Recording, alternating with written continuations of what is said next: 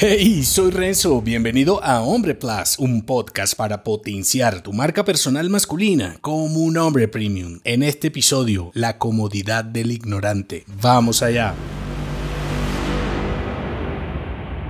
¿Te has preguntado alguna vez por qué como hombre emprendedor hay verdades difíciles de aceptar? ¿Por qué cuando se trata de nosotros escogemos la ignorancia cómoda sobre la incómoda realidad? Reflexiona un segundo, comprender algo se convierte en un desafío monumental cuando tu billetera te grita que es más cómodo no entenderlo. Piensa en ese proyecto digital que no arrancas o abandonas, te enfrentas a un dilema, sabes que deberías actuar, aunque admitirlo implicaría asumir la responsabilidad e invertir en lo desconocido. haces el ciego y te sumerges en la flojera para preservar tu ignorancia y tu dinero. Ahora, escucha bien, imagina una idea revolucionaria para tu negocio. Te dicen que es arriesgada. La opción fácil sería ignorarla, seguir con tu rutina. Sin embargo, ¿qué pasaría si te enfrentas a los hechos y apuestas por el reto? La verdadera innovación requiere de un hombre valiente y aquí tienes tres acciones para empezar. Mira a tu alrededor. Observa tus negocios y emprendimientos con ojo crítico